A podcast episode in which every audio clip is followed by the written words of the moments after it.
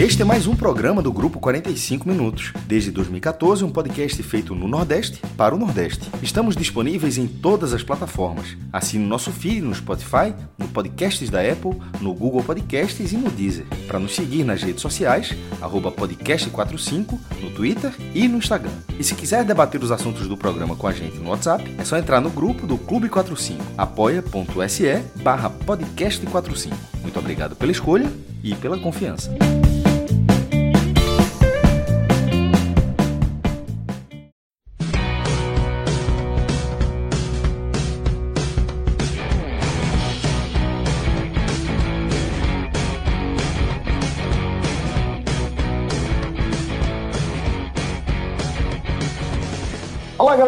Começando mais um TACast, eu sou Celso Shigami estou aqui com meu queridíssimo Vitor Vilar, meu querido JP Pereira também está por aqui, e Rafael Relógio, Rafael Estevam, que está na edição aqui do nosso programa. É, e a gente reuniu essa, essa galera aqui para poder analisar a derrota que o Vitória sofreu na 12 rodada da Série B do Campeonato Brasileiro ao perder para o CSA por 1 a 0. Tá? E é claro que a gente vai tentar entender o que é que aconteceu na construção é, desse tropeço em casa da equipe rubro-negra e também vamos analisar os reflexos disso aí na caminhada do Vitória na sua luta é, pelo retorno à elite do futebol nacional, tá? Mas antes de a gente seguir aqui com as nossas análises, queria lembrar aí para a turma que gosta de encarar esse entretenimento, né, que é o, o mundo das apostas, é, que aqui no nosso, nosso, na nossa programação você sempre vai encontrar análises mais aprofundadas, é, principalmente sobre os jogos aqui da, das equipes da região, né? não apenas os jogos, mas também o dia a dia. E a galera que curte é, fazer aquela pulha, aquela múltipla, é, apostar aí se determinado jogo vai ter mais ou menos gols. É, você sabe que tudo acaba fazendo a diferença na hora de você compor ali a sua aposta, tá? É, então, quanto melhor informado você tiver, melhor, mais seguro você está aí na hora de fazer as suas escolhas, tá? A gente sempre destaca que é importante você sempre encarar isso aqui com muita responsabilidade, mas que dá para você realmente ter um acréscimo nessa experiência de acompanhar futebol, né, velho? Então fica aí a dica para você, tá na hora de você montar a sua múltipla, fazer suas escolhas, sempre dar aquela conferida na nossa programação, você é, reduz aí a sua margem de risco, beleza? É, e aí a gente já segue aqui com, com a nossa análise sobre é, esse Vitória e CSA, porque lá como é que o Vitória impede do jeito que perdeu, velho. É, o, o, não sei, eu, às vezes eu, eu, posso ser meio repetitivo aqui, sabe, Vilar, em relação a essa questão de, de concentração em alguns aspectos que é, normalmente são encarados de forma mais subjetiva nas análises de futebol, mas eu não consigo deixar de, de enxergar a falha de Ronaldo como uma falta de concentração ali, é, meio que no começo do jogo, não era nem tão começo assim, mas saiu saiu é, é, muito hesitante, foi mal na hora de, de, de, tentar dividir a bola também, fez aquela atrapalhada e criou uma condição para que o CSA fizesse o gol que acabou sendo o gol da vitória. Então, é, queria que você trouxesse a sua análise porque eu não consigo ver de outra forma, sabe? Para mim, parte diretamente por um, um lapso ali de concentração do goleiro do Vitória. Com certeza, Celso. Com certeza. Um abraço para você, para JP Pereira, para Relógio. Cara, assim, o Vitória tornou o jogo muito difícil para ele logo no começo, né? Realmente não foi tão no começo assim como foi contra o Oeste, mas ainda assim era o início de jogo. O Vitória ainda estava mostrando ali suas cartas, o CSA também. E foi uma falha é, muito mais clara de Ronaldo, né? Ronaldo foi o protagonista. É bom dizer que ele tem muito crédito, né? Disparado o melhor jogador do Vitória nessa Série B. E, inclusive, curioso é que na transmissão do Premier estavam até elogiando ele na hora, um pouco antes da falha. E era um elogio merecido, né? Ronaldo é, de fato, o melhor jogador do Vitória nessa Série B. Por isso Tava... que eu tô tratando como falta de concentração, né? Porque Exato. É, você, você, pô, tá claro é, que, que ele é o destaque do Vitória nessa caminhada até aqui. Mas é, é, é um erro, é uma soma de erros que não é só dele, claro. Tem um espaço ali, tem um corredor, tem um buraco para que é, ele se visse naquela, naquela decisão, né? É, hum. Mas é, na prática, acho que foi uma decisão ruim, uma execução ruim também, entendeu? Por isso que é eu estou atribuindo a falta de concentração. É, porque ele já fez exatamente isso. Ele vem com muito crédito, né? Porque ele já fez outros lances assim, né? A primeira vez que a zaga do Vitória dá uma pane e deixa um atacante dividindo com o goleiro, com o Ronaldo. E nas outras vezes ele sempre acertou. E ele tem sido muito seguro nisso aí. Quando a gente fala de Ronaldo na Série B, a gente fala principalmente dessa saída de gol dele, tanto com a bola nos pés, ele está com uma boa saída, como essa saída para poder cortar uma jogada, né? Com a defesa do Vitória muito lá na frente, e aí acaba sendo uma jogada mais de fundo, mais longa, ele sai bem. E dessa vez deu uma pane mesmo, inclusive nele. A pane na defesa, na linha que aconteceu um pouco antes, já é um pouco mais comum no Vitória. Inclusive com os mesmos protagonistas, né? Se você for observar, o lance da, da falha que originou o gol do CSA foi uma saída da defesa do Vitória tentando pegar o atacante numa linha de impedimento.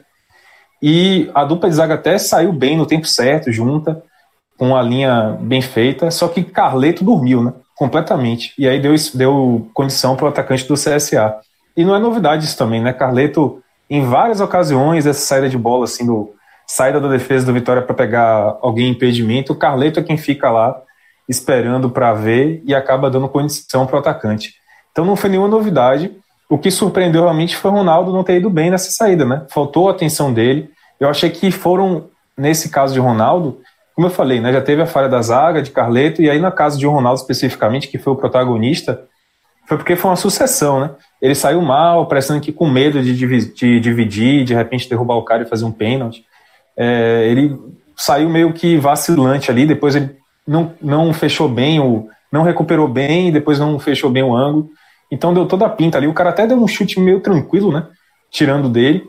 Então, assim, falhou muito o Ronaldo ali, surpreendentemente. E também a Wallace, né? Que podia ter ido pro meio do gol, cobria o gol para tentar evitar.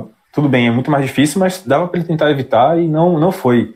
A defesa do Vitória reagiu muito lentamente a, a, ao lance, esperando realmente que estava impedido. Havia uma certa convicção de que estava impedido e não estava.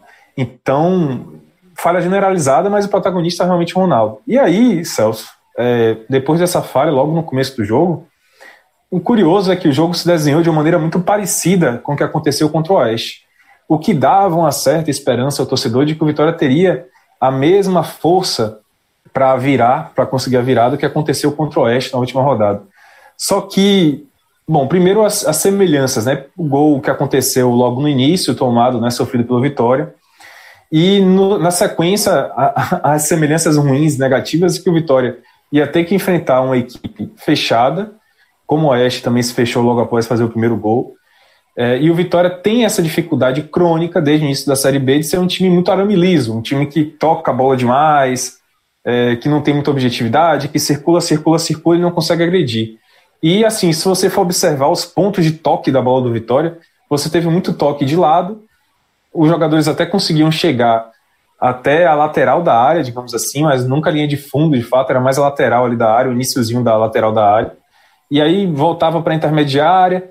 O, o, que eu quero dizer é que os toques do Vitória mesmo, na, no ponto nervoso do jogo, que é ali a região da meia-lua, dentro da área, praticamente não aconteceram no primeiro tempo. Então as diferenças. Isso aconteceu também contra o Oeste, diga-se de passagem. Agora, quais são as diferenças? E que foi minando a confiança do torcedor de que a virada seria muito mais improvável, que não aconteceria a mesma coisa que aconteceu contra o Oeste. Primeiro que o CSA mostrou um poder defensivo de marcação muito maior, mas muito maior. O CSA mostrou uma organização defensiva que, sinceramente, me surpreendeu para uma equipe que está brigando tão fervorosamente né, contra a zona de rebaixamento. Até achei um time que está reagindo, assim, que parece estar tá começando a dar sinais de reação na Série B.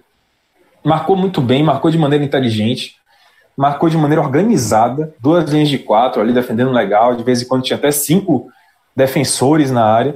E aí, para o torcedor do Vitória que está acostumado a acompanhar o Vitória na Série B, ouvir nosso podcast, analisar também os vídeos que a gente publica lá no Live FC, quando o torcedor que acompanha a gente, né, e que acompanha os jogos do Vitória, ele já sabe que quando esse desenho tá, tá feito, um time que marca tão bem assim, que estaciona o tal do ônibus, né, que Mourinho criou lá, engraçado, né, Mourinho criou isso no Chelsea, a gente tem o Chelsea, né, com o CSA, o Chelsea CSA, o azulino da, daqui do Nordeste, Mesma coisa, o CSA estacionou o busão ali, meu amigo. Fale Mourinho hoje, não? é melhor não, né? Fale Mourinho hoje, não. Ele, aquele desumano, não fale nele, não. É, melhor não. E aí, meu amigo, estacionou o busão ali, viu, Celso? Não teve quem tirasse, velho. Não teve quem tirasse o CSA, movesse o CSA dali. E outro fator também que minou completamente a confiança da reação foi o fato do Vitória não ter chegado ao empate antes do intervalo, né? E nem deu sinal disso, na verdade. O Vitória chegou a ter o, o gol, fazer o gol, mas acabou anulado corretamente, porque Lucas Cândido de fato desviou de cabeça. É, e o Vitória também vacilou muito no contra-ataque. O Vitória deixou de tomar gols ali no contra-ataque que foram ainda mais claros do que contra o Oeste. Então as diferenças eram essas, né? O Vitória era um time que estava muito, muito menos agressivo do que contra o Oeste. Era um time que estava vacilando demais no contra-ataque e também um time que é, não conseguia de jeito nenhum é, furar a defesa e, e, ameaçar esse, esse, esse empate antes do intervalo. E o CSA é um time que se defendia muito melhor. Eu diria que o grande, a grande marca desse jogo, eu acredito que é o fato da síndrome do arame liso do Vitória tá mais clara, mais evidente do que nunca, velho. Assim, a gente vem reclamando que o Vitória tem essa característica, é uma característica nefasta da equipe, de tocar muita bola, de não dar ritmo, de não dar velocidade, não agredir, não tentar um passe diferente, um passe mais é, vertical, uma coisa mais incisiva, assim. O torcedor do Vitória fica observando, observando e fica. Cara, a sensação que dá é que, tipo assim, o cara, o cara fica olhando, tipo assim, beleza, quando esse time vai entender que tá perdendo o jogo e que, meu irmão, é jogo pra pirão, velho. Tem que acelerar, tem que arriscar, tem que chutar. E não acontece nunca. E a síndrome do Arame do Vitória ficou mais presente do que nunca hoje. Porque nas outras partidas, sei lá, o Vitória tinha um momento que era o momento do lampejo do Vitória. Vitória é uma equipe que vive de lampejos nessa Série B. Não dá para você dizer, ah, tem um jogo aqui que o Vitória foi bem durante 80 minutos, do que durante 85 minutos. Não dá. Foi bem durante 70 minutos. Não dá. É difícil. Não dá para você encontrar. No máximo, você dá para dizer, dá para dizer que o Vitória foi bem durante 45 minutos, 50 minutos, sabe? Um final de um primeiro tempo e o segundo tempo inteiro, como aconteceu contra o Oeste. Mas 60, 70 minutos não dá. Vitória é um time de lampejos. E aí esse lampejo contra o CSA simplesmente não veio em momento algum da partida, mesmo no segundo tempo. Quando era para o Vitória buscar de qualquer maneira essa chegada ao ataque, o Vitória não deu sinais de que aquele bom momento viria e que o Vitória seria capaz de empatar. Não teve um chute a gol de fato realmente perigoso no segundo tempo. Teve ali um chute de Carleto, a boa e velha parada de bola parada, né, de Thiago Carleto que o, goleiro do CSA foi super bem. Teve ali uma cabeçada de Léo Ceará, mas só. Se você for olhar o segundo tempo, foi a síndrome do arame liso mais presente do que nunca. E por mais que Pivete tentasse mexer na equipe para dar de repente o efeito Evandro da última partida, porque na última partida Evandro entrou e deu um gás à equipe, deu um, um incentivo, a equipe conseguiu ser mais incisiva. Nesse jogo ele tentou de tudo. Já pensou, JP? Imagine, cara. Meu amigo, essa frase seis meses atrás. Esse homem Já tá pensou, cara? Não é, velho. Mas, não, mas assim, meses atrás, o futebol um é exatamente isso. O Isso é o futebol. É, exato. Segue, o futebol é contexto, né? Não, mas é, isso é curioso, porque eu queria realmente que vocês falassem bastante de Evandro. Porque é o seguinte, no, no, no jogo passado contra o Oeste, o Vitória estava com essa síndrome de arame liso no primeiro tempo, e aí Pivete colocou Evandro para estrear no segundo tempo e ele acabou com o jogo, velho. Mudou o jogo completamente. Né? Quem viu, viu. O cara entrou, deu chute a gol, chutaço assim perigoso, raspando a trave, duas assistências, uma de cobertura, a outra dando um chapéu no cara e cruzando, um negócio assim espetacular. E aí Evandro foi Evandro esse jogo. Um cara que errou muito, é, pelo menos assim, ativo o tempo todo no ataque, sendo acionado, mas errando muito, parecia nervoso, parecia meio fora do jogo, assim. E, e só para fechar, assim, um comentário passar a bola, é, Pivete tentou achar o Evandro dele nesse jogo, tentou botar o Quixadá no jogo, tentou botar o Dudu no jogo, tentou de tudo e não conseguiu achar o efeito Evandro que ele achou contra o Oeste. E aí o Vitória caminhou de maneira muito merecida, diga-se de passagem, mais merecida do que nunca. O Vitória caminhou para a primeira derrota em casa na Série B, de bom tamanho, assim. É um, um jogo realmente para parar e analisar que nem sempre você vai ter um Oeste do outro lado, que era o Lanterna, time falho mesmo, que você deu espaço para o Vitória. E nem sempre você vai achar um Evandro em dia inspirado, né? E ainda mais falando do Evandro, né? Vocês podem falar melhor sobre ele. JP, faça seu trabalho aí, velho.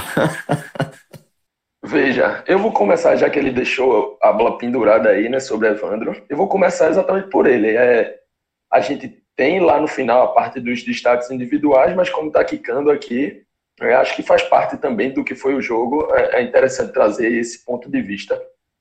O Evandro, desses dois jogos do Vitória, e aí 45 minutos na estreia, decidindo tudo, e, e hoje por 90, é, algo que me chama atenção não é a questão da parte técnica ou tática, primeiramente, porque ninguém desconfia, ninguém desacredita em um Evandro que, que tem ali alguma qualidade técnica. Todo mundo sabe que ele, que ele tem, todo mundo viu o Evandro surgir no Atlético, isso todo mundo sabe que ele tem, que uma hora vai aparecer. Mas algo que já chama a minha atenção da diferença do Evandro do começo do ano no esporte para esse Evandro agora, de apenas 135 minutos, né? É, pelo Vitória, é primeiramente a sua postura. Por quê? No esporte, não é que ele sempre errasse tudo ou, ou que ele. É... O, o, ponto de Evandro no esporte era que ele às vezes parecia não estar ali. O jogo estava rolando e ele estava escondido. Quando a bola chegava para ele, ele tentava um toque de calcanhar, um toque de letra.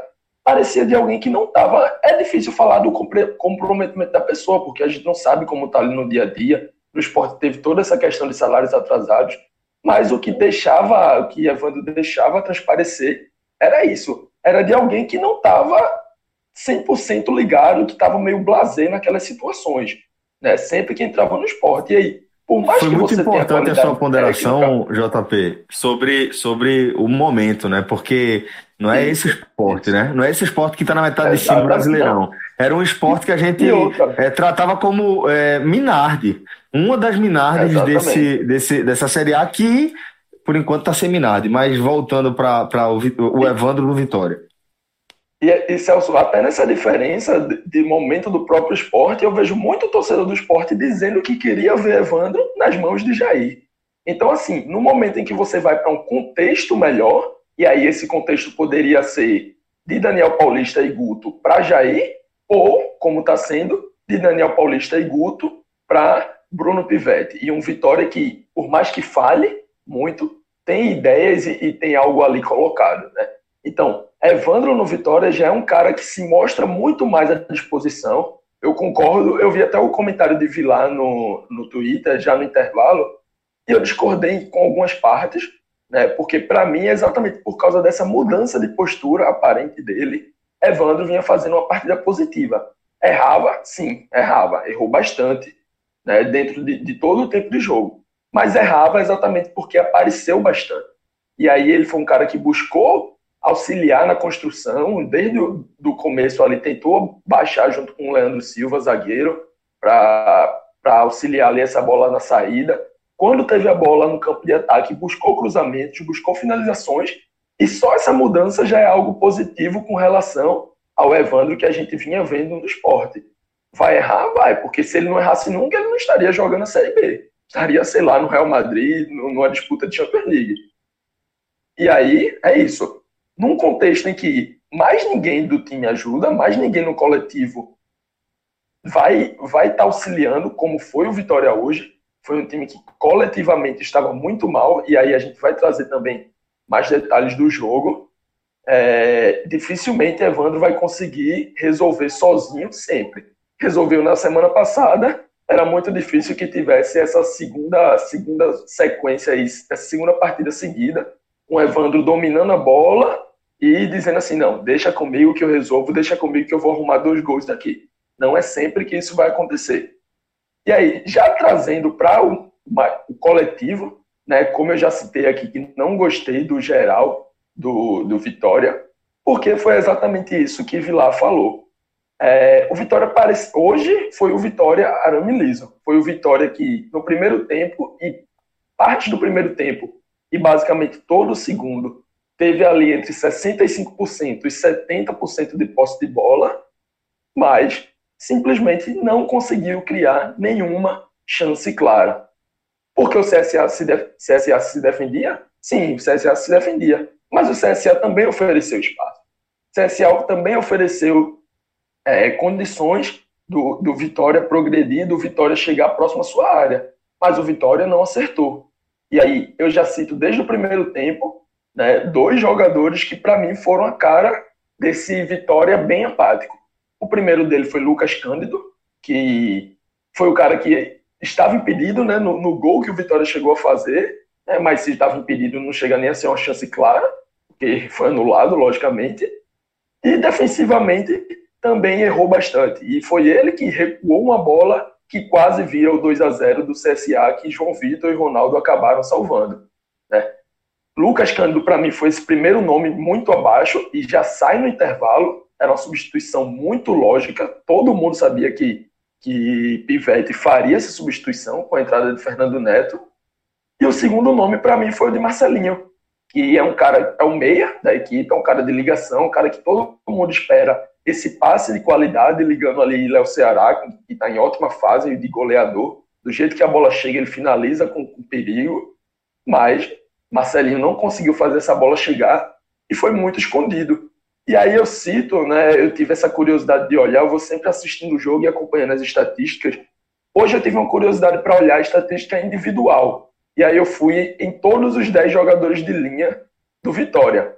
Aos 25 minutos exatamente do primeiro tempo, é, os dois laterais, os dois zagueiros e Guilherme Rende, que é o primeiro volante, então são os caras mais presentes ali nessa saída de bola né, do Vitória, todos eles tinham entre 22 e 25 toques na bola até os 25 minutos.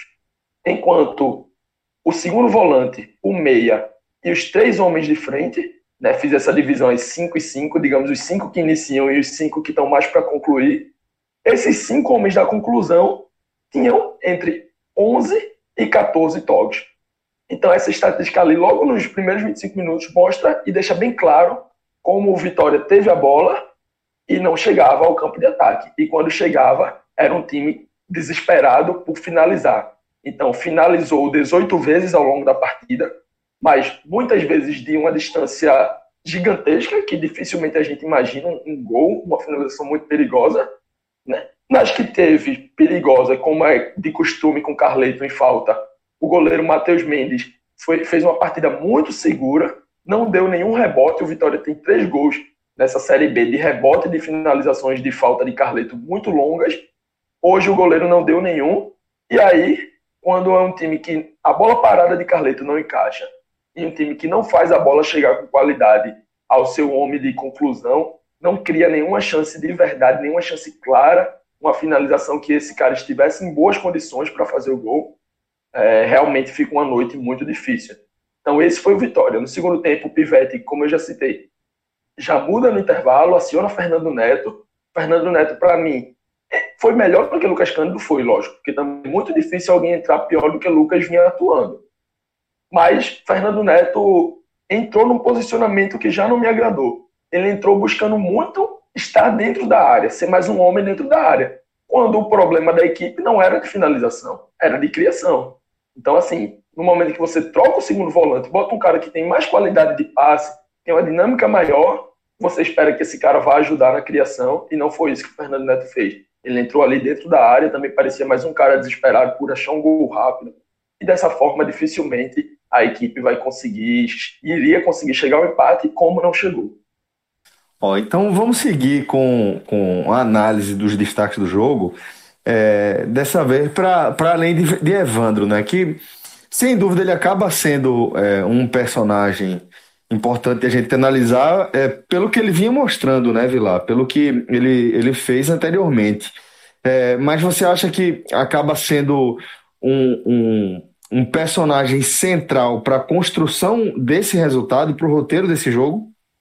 Não, acredito que Evandro, é, apesar dos erros, né, é como o JP falou, e eu também concordo, coloquei isso no Twitter, assim, eu acho que ele errou bastante, é porque o nível de acerto dele no jogo contra o Oeste chamou muita atenção, né? Ele deu poucos toques na bola e sempre de maneira muito eficiente, driblando bem, chutando bem, cruzando, fazendo assistência.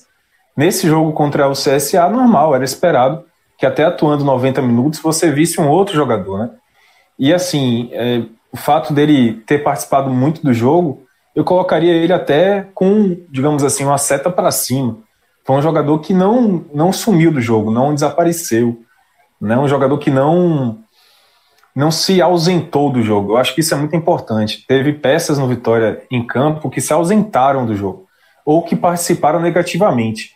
É, o fato de Evandro ter participado mais do jogo, ele veja só, o Vitória, JP fez uma leitura muito, muito boa assim, mas o que eu achei legal, JP, de você notar assim é que o Vitória ele atuou geralmente o time arame liso, né, com o Vitória tem essa síndrome. Ele joga em formato de U, né? A bola vai lá na ponta direita, não consegue achar espaço, aí volta circulando pelo meio campo, vai lá na ponta esquerda, volta, circula de novo, faz aquele movimento em U. No caso do Vitória, principalmente no primeiro tempo, você viu um time em formato meio que de L, assim, ou então como se fosse uma meia-lua, sabe? O Vitória ia até a linha de fundo, chegava pelo lado direito, justamente porque era Evandro que estava caindo por ali, e era ele que puxava essa jogada pelo lado direito. Pelo lado esquerdo não tinha jogada. Carleto não chegava, Carleto não subia, e é, Alisson um, Farias um muito ponto, apagado. Um ponto, Vila, é que hoje Alisson Farias ele é um cara que tem, é, nas partidas que, que eu acompanho, né, e Alisson Farias está voltando mais de lesão, ele é um cara que costuma partir muito da ponta né, com bola, ele recebe a bola na ponta e parte para dentro. Hoje o posicionamento dele já foi muito mais um posicionamento mais centralizado, enquanto oferecia o corredor para Carleto. E aí no momento em que a gente sabe que Carleto não tem essa força, não tem essa velocidade para estar tá atacando, o corredor, tá recompondo, ataca o corredor, recompõe, a, a gente sabe que Carleto não consegue fazer isso. Né? E aí faltou esse cara lá espetado, porque se, na, se vinha sendo o Alisson, Hoje seria Carleto, ele não conseguiu fazer, e Alisson por dentro conseguiu ser efetivo. Isso, e outra coisa, assim, é, Alisson, como você fala, ele corta para o meio para abrir o corredor para Carleto, Carleto não vai. No segundo tempo, Pivete viu que Evandro estava fazendo uma movimentação também para dentro, cortando para dentro, e colocou o Bocão ali espetado. Né? O Bocão foi bem acionado também. Mais do que Leandro Silva, que fez uma partida muito ruim e foi merecidamente também substituído no segundo tempo. Então, assim, partindo para as análises positivas, negativas, né? Eu coloco até Evandro como um dos caras que mais participou do jogo, colocaria ele no pote para cima, assim, um cara que, que tentou, participou, errou muito, mas aquilo, ele participou do jogo e por isso ele errou, né? Ele não se ausentou do jogo. É, colocaria também Léo Ceará nessa, nessa parte de cima, porque acho que ele, nas poucas bolas que chegou, ele conseguiu finalizar e teve levou, levou algum perigo ali, mas barrou, né? realmente teve uma, uma barreira muito grande ali, principalmente de marcadores, mas principalmente do goleiro do CSA, muito bem. É, então colocaria também Léo Ceará nesse pote de cima e ah, botaria também para finalizar assim, talvez Guilherme Rende, porque das bolas que passaram ali pelo meio campo, quase todas eram com ele, né? Era o cara que acabou sendo o maior articulador ali, já que os companheiros de meio campo não estavam bem. E aí, mudando a ficha, eu colocaria como um dos piores em campo. O pior, sem dúvida nenhuma, foi Lucas Cândido. O que traz, assim, um, uma péssima uma péssima avaliação do elenco do Vitória, porque Fernando Neto vinha irritando um pouco, porque ele tem muitos momentos, Fernando Neto tem esse perfil do jogador que só toca de lado. Né? É um cara que toca muito de lado, aparece muito, mas sempre com um toquezinho mais curto, meio que proliferando esse jogo arame liso do Vitória, que irrita o torcedor. E imaginou-se que Lucas Cândido, né, com a entrada dele, por ser um jogador mais de força, tem uma chegada na área, chuta bem de fora da área, ele daria uma, uma eficiência maior, uma objetividade maior. Só que ele não participou do jogo, deixou o Guilherme Rende isolado ali na saída de bola e falhou na defesa, como o JP falou. Então, para mim, fora da participação que ele acabou anulando o gol. Né? É, falhou, falhou e quando apareceu na saída de bola, quase entrega um gol, né? No recuada. Isso, isso, exato. Exatamente. Então ele foi. Mas assim, isso também, JP, pela ausência. Porque é o que eu falei. Quem estava nessa de bola ali, começar a iniciar a jogada, era Guilherme Rende. Quem circulava a bola de um lado para o outro, tal, tentava fazer alguma coisa, era Guilherme Rende. E esse não é um papel assim tão que você pode deixar tão. Tudo bem, Rende já é um cara, por exemplo, que tem várias assistências na Série B, é um dos líderes de assistência do Vitória na Série B, mas assim, não é o papel fundamental dele, né? E aí o que eu quero falar que faz uma avaliação ruim do elenco é porque Fernando Neto saiu por estar tá atuando mal. Só que nesse momento entre Lucas Cândido e Fernando Neto, em que dois estão atuando mal, você tem que escolher o menos pior, e o menos pior é Fernando Neto. Então, assim, ele justifica uma, uma, um retorno dele ao, ao, time, ainda que não esteja atuando em bom nível. E, mas assim, Lucas Cândido foi o pior, Marcelinho também muito mal, apagadíssimo, se ausentou do jogo completamente. Ele foi uma peça que sumiu, ele tirou a responsabilidade daquela movimentação no meio campo. E aí é o que eu falo, sem Lucas Cândido e sem Marcelinho, a bola ficou no pé de quem? Ficou no pé dos laterais, Carleto que não subia, Leandro Silva que errava muito, também não subia, e na, nos pés de Guilherme Rende. Então essa bola não, não, não, chegava aos pontos mais nervosos ali do campo ao redor da área. Então Marcelinho e Lucas Cândido foram os dois piores, pior foi Lucas Cândido. E aí para completar eu boto o Carleto, porque assim, difícil, né? Toda vez, e aí vai ser uma marca aqui desse telecast. Toda vez que Carleto não for decisivo na bola parada, ele invariavelmente vai aparecer entre os piores em campo. Porque a recomposição dele é muito ruim, ele não consegue apoiar o ataque, tem dificuldade física para chegar ao ataque. Ele cruza, sempre que a bola chega no lado esquerdo, pode reparar, ele cruza da intermediária. Ele aquele, aquele cruzamento meio que em balão, assim, né? Fazendo aquele, aquela curva, tentando achar alguém na área, sendo que dá tempo tranquilamente da defesa se posicionar, não pega a defesa desconfortável aquele cruzamento que geralmente não cria nada, é um, um cruzamento burocrático. E Carleto hoje é isso, porque ele não chega ali de fundo. Quando ele cruza, ele cruza de lá, da intermediária. Não vai chegar, não vai, não vai gerar, dificilmente vai gerar um gol, a não ser que a defesa esteja muito, muito desarrumada. Então, Carleto, para mim, é o terceiro pior em campo, porque, como eu disse, quando a bola não entra, a, quando eu falo entra, a bola, bola parada dele incomoda o goleiro, incomoda a zaga, ele vai aparecer entre os piores, não tem jeito. Ronaldo vai ficar fora desse, desse pódio? Rapaz, eu esqueci de Ronaldo. Que é muito decisivo, né? É, putz, eu esqueci de Ronaldo. Eu tava me passando aqui, viu? Bem pra se lembrar. Eu. Bem... Já pra, já pra emendar aí, né? Já vou pegar aqui falando de Ronaldo. Eu, eu concordo com todos os nomes aí que o Vila falou. E no meu pódio, eu fiquei muito pensando em colocar Ronaldo em terceiro né? Concordei com os primeiros nomes colocados por Vilar.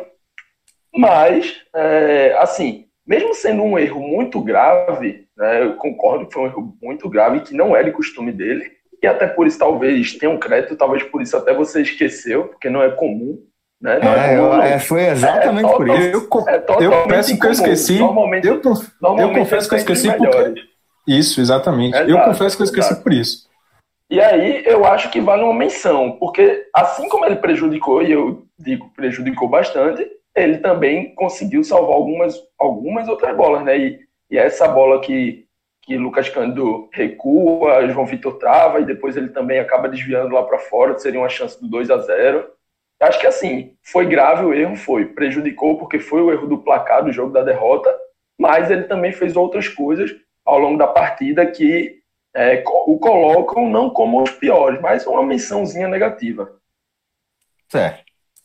Pois bem, é, então dessa forma acho que dá para a gente encerrar aqui o nosso programa e como o Vilar lembrou, você torcedor de Vitória é, que quiser mais conteúdo exclusivo produzido aqui pela turma, você vai lá no Live FC, tá? No site do Live FC, escolhe o seu plano, e dá essa moral para a turma, baixa o aplicativo, porque toda vez que o Vitória jogar, a gente vai também apresentar um combo aí é, de conteúdo exclusivo para o assinante do Live FC. Beleza? Pilar, obrigado demais, meu irmão. Valeu também, JP, valeu, relógio. Sempre uma satisfação essa resenha aqui com vocês, viu, velho? E a gente também aproveita para agradecer toda a nossa audiência. Um forte abraço, galera, e até a próxima. Tchau, tchau.